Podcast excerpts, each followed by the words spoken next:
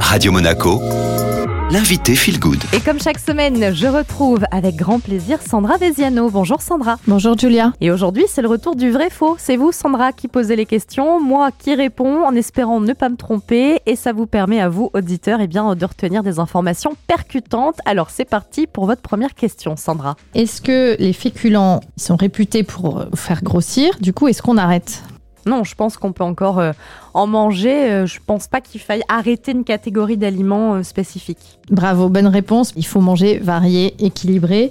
Dans tous les aliments, en fait, c'est la variété qui compte. Les féculents sont indispensables, mais ça dépend de la façon dont on les accompagne. Par exemple, si on va manger une pomme de terre vapeur avec euh, des herbes fraîches, un petit peu d'ail, etc., eh ben, c'est beaucoup plus digeste que des frites bien grasses. Ensuite, il faut penser à comment on accompagne dans l'assiette. Donc, par exemple, les féculents, il faut toujours des légumes. Je rappelle l'assiette de base, on la divise en trois parties. Une grande partie, la moitié, ce sont des légumes. Un quart, ce sont des féculents. Et un quart des protéines.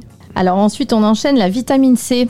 La légende, c'est on prend pas un jus d'orange le soir avant de dormir parce que ça empêche de dormir. C'est vrai ou c'est faux? Complètement euh, au hasard, je dirais euh, vrai. Alors si la vitamine C, effectivement, elle agit sur la dopamine, oui, et elle agit donc sur l'éveil. À l'inverse, elle n'intervient pas sur le cycle du sommeil, qui se met naturellement en place de façon parallèle et indépendante.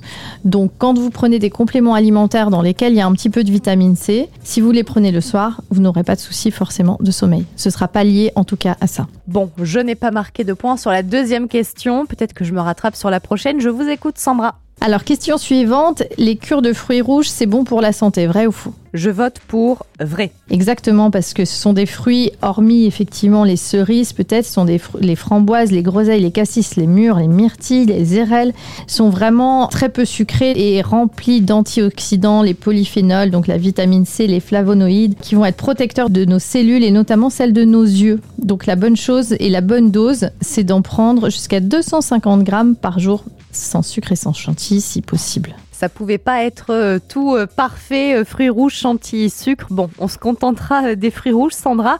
Allez, on passe à la quatrième question. Alors le poisson, ma grand-mère me disait que c'était bon pour la mémoire. Est-ce que c'est vrai ou est-ce que c'est faux?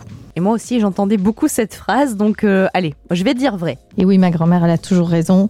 Même si c'est pas directement un stimulant de la mémoire ou des fonctions cognitives, le poisson c'est riche en phosphore, comme les œufs, le fromage ou la viande qui en contiennent aussi. Il est recommandé de consommer du poisson deux à trois fois par semaine pour son rôle justement protecteur du système nerveux et des fonctions cognitives et avoir un cerveau qui fonctionne bien. Alors, l'œuf, est-ce que c'est une bonne source de protéines? Bon, là, sans trop d'hésitation, je dis oui. Bravo, parce que les, œufs, surtout au petit déjeuner, le matin, euh, ça ne donne pas de cholestérol. C'est des anciennes études, hein, des anciens, non pas des anciens préjugés, mais à l'époque, on, avait euh, élaboré le lien entre le cholestérol qui est dans la nourriture et le sanguin. Aujourd'hui, des études plus récentes ont, mon- ont montré l'inverse. Donc, manger des œufs le matin, ça vous apporte beaucoup de protéines. Et euh, en cas d'hypercholestérolémie, rapprochez-vous de votre médecin, mais vraiment manger un œuf le matin, c'est très bon. Un à deux œufs selon votre corpulence et euh, vos efforts physiques.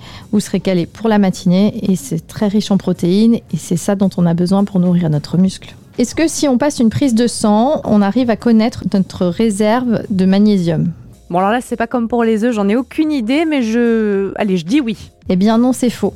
Parce que les 25 à 35 grammes de magnésium qui sont présents dans notre organisme sont stockés à 53% dans les os, dans les dents, dans les muscles. Et il y a seulement 1% dans le sang. Donc ça ne suffit pas. Exactement. Donc, ce qui explique que le taux sérique, donc c'est le taux qui est dans le sang, ça reflète pas du tout cette réalité de notre stock de magnésium. Et c'est parti, euh, Sandra, dernière question. Boire du café, est-ce que vous pensez, Julia, que ça augmente le risque de troubles du rythme cardiaque? Non. Eh ben bravo.